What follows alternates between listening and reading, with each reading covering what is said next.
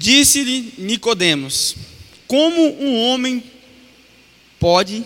Não, peraí. Disse Nicodemos: Como pode um homem nascer sendo velho? Porventura pode tornar a entrar no ventre da sua mãe e nascer? Beleza. Não, pode deixar aqui. Vamos ler isso aqui também. E Jesus respondeu: Na verdade, te digo que aquele que não nascer da água e do espírito não pode entrar no reino de Deus. Até aí. Obrigado. Aqui nós vemos Jesus falando com um fariseu, Nicodemos. Nicodemos, para quem não sabe, era um dos chefão. Era o cara que comandava. E aí, ele era muito inteligente, velho. O cara era esperto mesmo. E Jesus começa a falar, né? E na verdade, ele pergunta para Jesus: Jesus e tal, você aí, nós sabemos que você é enviado de Deus e você faz tantos milagres, por que você faz isso? Aí Jesus fala para ele: Não, aí ele pergunta para Jesus, aí Jesus fala para ele: É isso, perdão, gente, eu tô. Fala para ele assim: Ô, você tem que nascer de novo, cara. Se você não nascer de novo, você não vai conhecer o reino de Deus. E ele faz essa pergunta para Jesus aqui. Fala assim: Ah, Jesus, como assim nascer de novo? Então quer dizer que eu tenho que voltar para a barriga da minha mãe? Para mim nascer de novo? Aí Jesus fala para ele: Não, meu filho, não é isso não. Presta atenção. Você tem que nascer da água. Quando você nascer da água e for batizado, aí você vai entender o reino de Deus. Mas, Caio, o que tem tudo isso a ver com viver no passado? Quando Nicodemos fala bem assim, Jesus, quer dizer então que eu tenho que nascer de novo do ventre da minha mãe. Ele está falando bem assim, quer dizer que eu tenho que recomeçar tudo de novo? Quer dizer que eu tenho que fazer, viver a minha vida, esse tempo todo que eu vivi, esses, esses anos que eu vivi, tudo de novo? Eu tenho que recomeçar do zero. Aquilo que eu errei antes, eu não posso errar mais. Aquilo que eu fiz antes, eu não posso fazer mais. E Deus começou a me mostrar algumas coisas que nós vivemos hoje, como Nicodemos. Nós achamos que temos que voltar para a barriga da mãe para a gente fluir no espírito. E esse é o pior problema nosso. É o pior problema. Por quê? Porque aí você pega e garra no galho no rio e, no, e aí o rio vai passar, meu amigo. A água não vai parar, não. E tudo aquilo que é revelação que Deus quer falar para você vai indo embora. E vai descendo. E você não vai acompanhar, porque você está preso no seu passado. Você está preso no seu passado. E o seu passado acaba com você. Ele te destrói. Nós vemos isso. Hoje, o século 21 é o pior século da juventude, vamos dizer assim. Antigamente, a gente vê a juventude antigamente, o povo era saudável demais.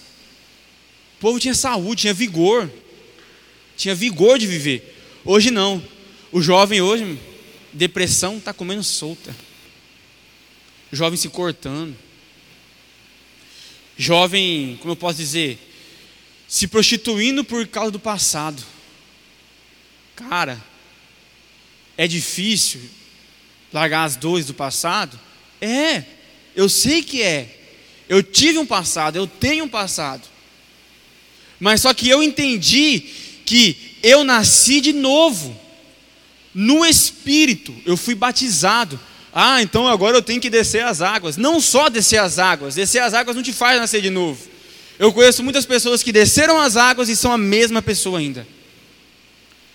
Jesus ele fala que quando você desce as águas e você nasce do Espírito, você entende as coisas do Espírito.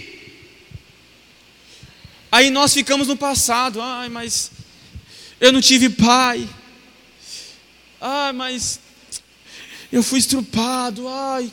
É, gente, eu nunca fui estrupado. Eu nunca tive meu pai tão perto de mim, mas eu tive meu pai meio longe. Mas uma coisa eu entendi que quando Deus ele entra na nossa vida, não existe passado que nos atrapalha a fluir. Mas como assim, Caio? Eu não estou entendendo. Ou, oh, presta atenção. Você não viveu o que eu vivi. E eu não vivi o que você viveu. Mas Deus, Ele sabe o que você passou. E por Ele saber o que você passou, Ele nos ensina que se nós nascemos de novo no Espírito, nós iremos fluir. É isso que nós temos que entender. Esse galho do passado é um galho que nos impede de descer o rio de Deus. É um galho que nos impede, atrapalha. E Deus ele quer viver algo, experiências novas com nós. Não é nós que temos que viver com Ele, Ele quer viver com nós. É Ele que quer viver com nós. O plano de Deus nunca foi nós buscarmos Ele, mas era Ele que vinha na terra para falar com a gente. Nós temos que entender isso. Lá em Gênesis mostra: Deus descia no final da tarde para falar com Adão. Era Deus que descia. Mas aí o homem burro, de, de nosso Deus, é burro demais. Pegou e comeu a maçã. E ainda mentiu para Deus. Pegou e falou que não. É maçã, mas é, não, não fala que fruto que era. Estou dando só para vocês aqui. Mas. E mentiu para Deus. Ele ficou um acusando o outro, acusando a serpente, acusando a Eva, acusando Adão. Acabou que Deus teve que se separar de nós. Teve que nos jogar fora do jardim. Aí ele teve que trabalhar de novo, trabalhar de novo. E nesse trabalho de Deus, dá trabalho reconectar com Deus, voltar para Deus. E uma das coisas que nos atrapalha é isso: esse galho é, é o pior galho que existe na nossa vida. É o galho do passado. E, é, e não é fácil, não. Ainda mais agora com rede social. Você está lá, pá. Você passa, hum, a foto da ex. Aí você, aí lembra da ex, aí lembra da sofrência. É assim mesmo, velho. E vai acontecer. Só que aí a palavra nos fala, lá em 2 Coríntios 5,17, por favor. Vamos ver lá o que está escrito lá. Assim que, se alguém está em Cristo, nova criatura e criação é, e as coisas velhas se passaram, e eis que tudo se fez novo. Você está entendendo? O galho, você tem que pegar ele, eu não vou chutar não, mas tem que pegar ele e chutar ele longe. Pau. Vai embora, passado. Você vê a foto da ex no, no Instagram, deixa de seguir ela, meu amigo, senão não tem como. Deixa de seguir.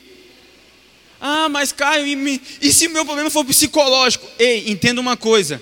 Eu até falo, eu, o pessoal fica bravo comigo. Eu estou com depressão, tenho que ir no psicólogo. Não, você não precisa de um psicólogo, não. Você precisa de Jesus, cara precisa de Jesus. Ele é o nosso psicólogo. Ele é o médico dos médicos. E é Ele que vai nos fazer fluir no rio do Espírito. Porque a palavra de Deus fala que o Espírito não fala dele, mas fala de Jesus. Porque sem Jesus a gente não conhece o Pai. E o segundo galho que eu quero falar para vocês é o galho da inconstância. Mateus 14, 28. Até o 31, tá? Eu vou ler. E respondeu-lhe Pedro e disse: Se tu és Senhor, manda ir, manda-me ir ter contigo por sobre as águas. E ele disse: Vem. E Pedro, descendo do barco, andou sobre as águas e foi ter com Jesus. E reparando, porém, na força do vento, teve medo e começou a submergir e gritou: Salva-me, Senhor! E prontamente Jesus estendeu a mão, tomou e lhe disse: Homem de pequena fé, por que duvidaste? Beleza, largamos do galho do passado, estamos descendo no rio de Deus, pá, 150 por hora na contramão do mundo, conhecendo o Espírito, aí acaba a fé. E você tal de novo no galho da inconstância. Hoje nós vivemos a juventude mais inconstante que existe. Eu sou um dos inconstantes que está aqui em cima, tá, gente? Eu comecei meus estudos e não acabei até hoje. É uma inconstância minha. E todo dia Deus cobra de mim. Eu estou falando aqui para vocês, mas Deus está me batendo um tanto nessa palavra, que vocês não sabem o tanto. Que, ou, oh, juventude inconstante, velho, é a pior coisa que tem. É a pior coisa que tem. Antigamente, eu vejo as histórias do povo antigamente. O cara fala, ah, não, eu com 15 anos tinha um carro, uma moto, três casas, um, uma fazenda. Hoje, um cara com 15 anos de idade, tá que nem eu, não tem nem barba na cara. Tá feio o trem, velho. Por quê? Juventude inconstante, não consegue perseverar naquilo. Que nem Pedro. Pedro estava dentro do barco, falou: Não, Jesus, é o Senhor mesmo que está aí no mar? Então deixa eu ir aí. Deixa eu ir até o Senhor. Jesus falando: Então vem, você quer vir? Pode vir. E ele começou a andar. Pá, pá. Aí de uma hora para outra veio o vento. Aí o cara assustou e ficou com medo. Isso acontece com nós. Nós pegamos, aceitamos um desafio, como Pedro aceitou de Jesus. Aceitou o desafio, falou assim: não, eu vou lá então. Opa, é para andar no mar, então vamos embora. E estava andando no mar, olha a experiência de Pedro. Ninguém, só Jesus e Pedro andando no mar, gente. Ninguém mais andou, não, tá? Até hoje eu não vi ninguém andando mais, não. Mas aí, o medo fez ele parar. E muitas vezes, o medo faz nós, jovens, parar de fazer as coisas. Nós se achamos incapazes, inúteis de fazer alguma coisa. Eu falo para vocês que eu fiquei três anos dentro de uma casa, num seminário, e o medo me corroía todo dia. Todo dia eu acordava de manhã com medo. Falava assim: Nossa Deus, estou lascado, não tem dinheiro para nada. Entendeu? Eu não sei o que eu vou comer, eu não sei como é que eu vou cortar meu cabelo, eu não sei como é que eu vou comprar uma roupa. Mas só que eu comecei a entender que não é o medo que me move, mas sim o desafio que Deus deu para mim. Você tem que entender isso. Às vezes você está nessa faculdade, na sua escola, não é o medo de terminar seus estudos para você enfrentar um trabalho futuramente que vai te atrapalhar, mas sim o desafio que Deus colocou em você, a promessa que Deus deu para você e que vai se cumprir, se você quiser. A inconstância atrapalha você de chegar até Jesus, e você obriga Jesus a ir até você. Isso é bom? É, Jesus, de uma forma ou outra, Jesus nos alcança. Mas é melhor Deus nos alcançar o quê? com nós sermos constantes, nós sendo perseverantes. Lá em Atos 2,42, pode colocar já, por favor. Atos 2,42 fala sobre essa perseverança. Jesus já tinha ido. Jesus já tinha ido. Espera ela colocar, depois eu falo. Mas vamos voltar para a inconstância aqui. A inconstância nossa nos atrapalha de fluir no rio de Deus. Você tem que entender isso. Inconstância, medo, falta de confiança te atrapalha você de fluir. Atrapalha de você fluir não só no espiritual, tá, gente? Eu estou falando isso aqui não só no espiritual, mas também no sentimental, no psicológico, no financeiro, em tudo. Atrapalha a gente de fluir na vida. Sobre a perseverança aqui, ó. E perseveravam na doutrina dos apóstolos, na comunhão e no partir do pão e nas orações. Isso aqui é os apóstolos já fazendo as células, vamos dizer assim. Jesus já tinha ido, e não tinha mais ninguém para ajudar eles. Então o que, que, eles fizeram? Eles tinham que se perseverar na, na, doutrina dos apóstolos. Agora que entra. O que é a doutrina dos apóstolos? É a palavra de Deus. Se você não persevera com a palavra de Deus junto com você, você nunca vai conseguir fluir. Nunca vai conseguir fluir. E o pior, que quando nós somos inconstantes, nós perdemos isso daqui, ó, comunhão. Nós perdemos. Nós nos separamos, nos deixamos lá, falamos assim, não, eu não dou conta, deixa quem dá conta lá e eu vou ficar aqui no meu cantinho. E isso atrapalha você também. Toda vez que você se achar inconstante, tiver com medo, pede ajuda. Faz que nem Pedro. Ô Jesus, me ajuda aqui que eu estou afogando. vou morrer afogado nesse mar aqui. Ele vai estender a mão para você. Às vezes Jesus vai trabalhar usando um amigo seu, um parente seu, uma pessoa próxima para que você não se torne inconstante. O terceiro ponto que eu quero falar para vocês aqui agora, e esse aqui é o mais complicado para mim: ansiedade. Mateus 6,25.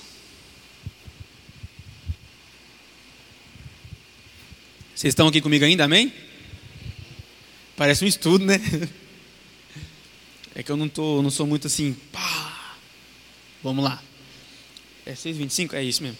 Por isso vos digo: não andeis ansioso, ansiosos pela vossa vida, quanto à vez de comer ou de beber, e nem pelo vosso corpo, quanto à vez de vestir, e não é a vida mais do que o alimento, e o corpo mais do que as vestes? Beleza. Então, vamos lá. Ansiedade. Ansiedade também é o mal do século, velho. Ansiedade é o que nos atrapalha. Jovens, hoje, são ansiosos demais. Eu tô aqui, ó, eis-me aqui. O ansioso principal da galera aqui é eu, tá? Eu fico ansioso de vir pro culto tem dia, gente. Eu olho lá, nossa Deus, 5 e meia, daqui a pouquinho é o culto, o culto é 7 e meia. E eu tô lá, ó. Cadê o, o, Esqueci o nome do ferinha lá agora de branco lá. falando para mim assim, ô Caio, você está nervoso? Eu falei, não, não estava nervoso, estava ansioso para começar logo.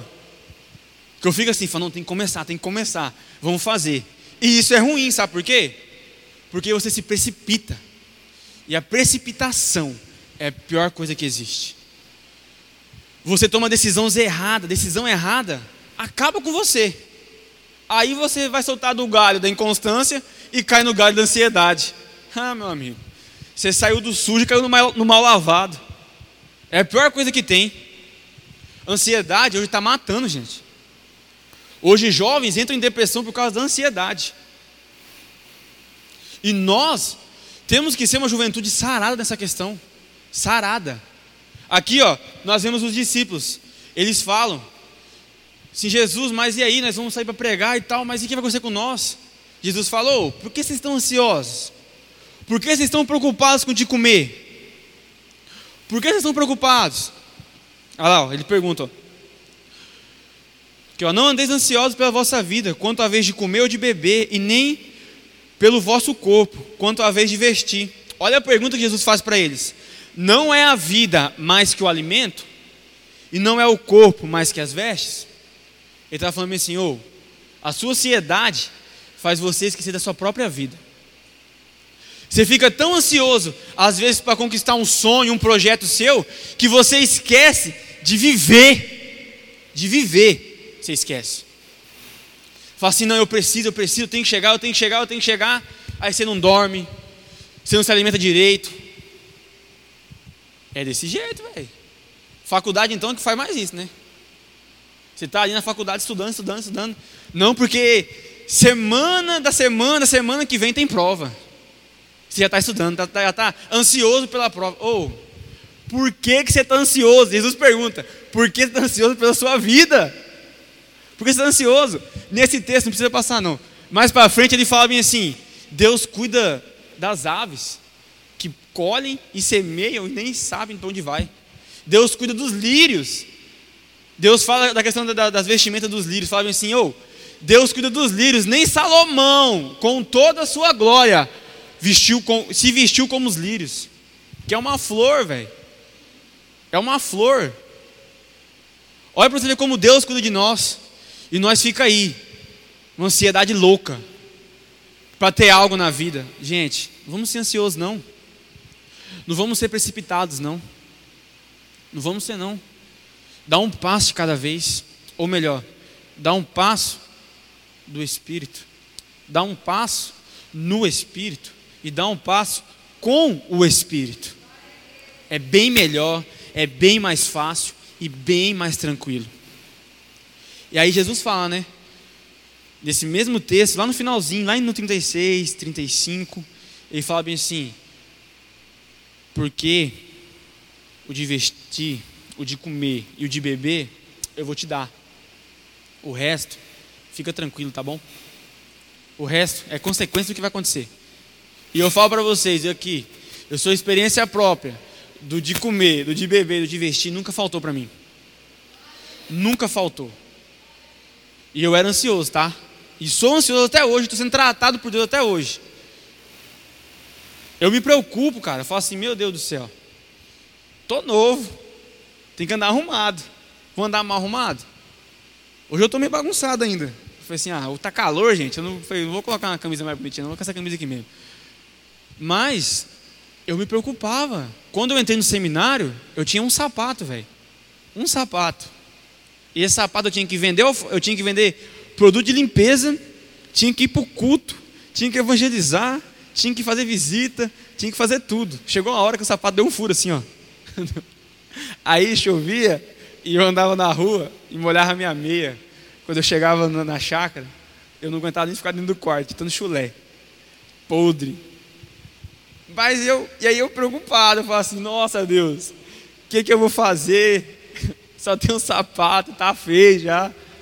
Hoje, gente, eu trouxe quatro sapatos para cá, tem mais três sapatos lá em casa, estou dando sapato para os outros, porque eu não me preocupei.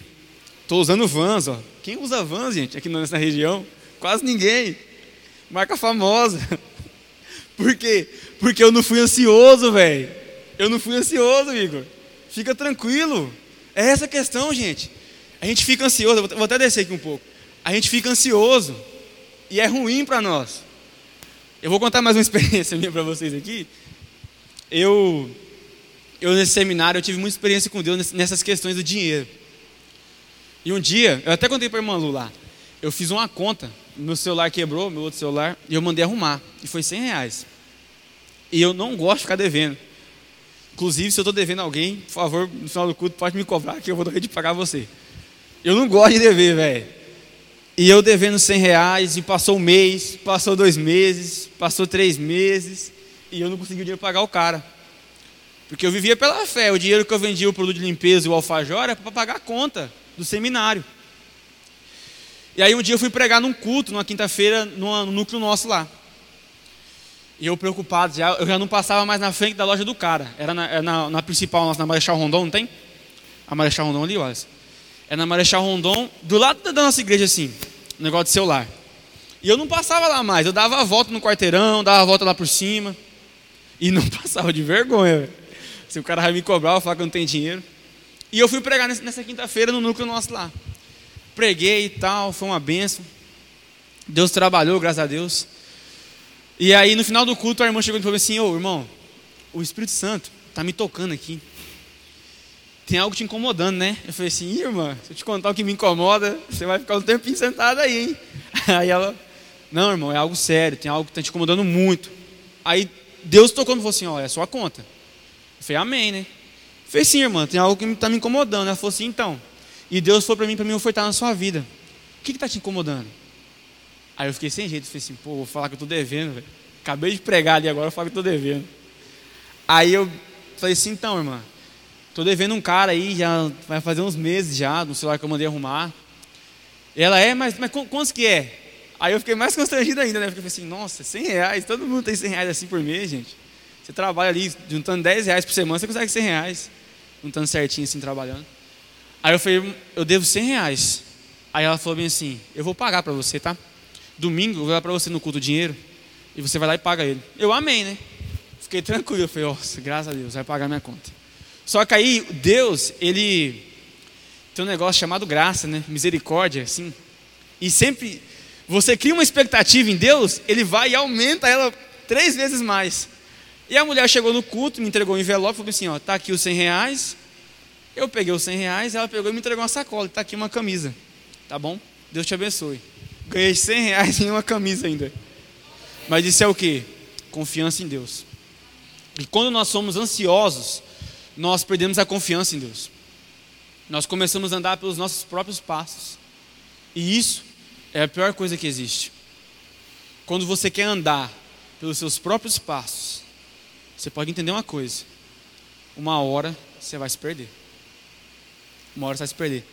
Porque ele é lâmpada para os nossos pés. E se ele é lâmpada para os nossos pés, tem que dizer que o nosso caminho que a gente anda é escuro. E como você vai andar no caminho escuro sem enxergar? Me fala, não tem como. Eu aprendi isso nesses três anos e aprendi isso todo dia. Eu estou aqui, gente. Eu vim lá do Lacerda com 30 reais na carteira. 30 reais. 30 não, minto, 50 reais. Vim com 50, cheguei aqui, fiz uma recarga no meu celular ainda. Fiquei com 30 e pouco e tal. Mas confiando em Deus. Eu não tenho dinheiro nem para voltar. Se eu quiser voltar embora, eu não tenho dinheiro não, eu tenho que voltar a pé. Não estou falando vocês ter dó de mim não, gente. Só para vocês, acreditar, vocês entenderem que confiar em Deus é isso às vezes. Confiar, ah, mas cara, então você está falando para mim largar tudo e viver da obra. Não, calma, não estou falando isso não. A palavra de Deus também nos ensina que o quê? que muitos são chamados e poucos são escolhidos. Todo mundo tem chamado, amém? Não. Todo mundo tem chamado, amém? Aí. Mas poucos são escolhidos. Escolhidos para quê? Para ser advogado, ser psicólogo, ser médico, ser um político às vezes, ser um pastor. Todo mundo tem uma escolha. Deus escolheu cada um para um trabalho, para um serviço, para um ministério. Deus escolheu. Deus quer que a igreja haja em todas as esferas do mundo. São sete esferas, eu não vou lembrar agora, mas eu sei que é da escola, da saúde, do marketing, que é a televisão, essas coisas assim, rádio, entendeu? A política e tem mais algumas que eu não lembro agora. Deus quer que esteja, que esteja que haja algum cristão naquele lugar. Lá, onde tem só corrupto, Deus quer um cristão lá. Porque é o cristão que vai fazer diferença lá. Lá na escola, onde às vezes tem professores que ajudam ao, a, ao homossexualismo, a mulher virar lésbica, tudo esse trem, Deus quer uma professora cristã lá. Deus quer. Na saúde, quando o médico fala bem assim, esse cara vai morrer, Deus quer saber quem lá? Um médico cristão fala assim, não, ele não vai morrer não, porque Deus vai curar ele. O cara vai, vai passar o quê? Aquilo que ele estudou, que é a medicina, desacredita, mas ele acredita porque Deus está lá, porque Deus opera. Então, nós temos que entender isso, que a ansiedade nos atrapalha de fluir no rio de Deus, de fluir no caminhar do Senhor. Não só a ansiedade, mas viver do passado, como eu falei aqui, a nossa inconstância e vários outros fatores. Se eu fosse falar aqui, nós ia ficar a noite todinha e não ia acabar. Mas eu quero encerrar agora. Quero encerrar e para encerrar, você não é obrigado, tá? Você não é obrigado. Eu quero que quem se sente ansioso, quem se sente inconstante, quem está apegado em alguma coisa do passado, se coloque de pé, vem aqui na frente, tá bom? Eu já vou ficar aqui porque eu sou o primeiro da lista, entendeu? A gente vai estar orando por vocês, se vocês se sentem assim, ansiosos, porque a gente sabe que Deus, Ele nos capacita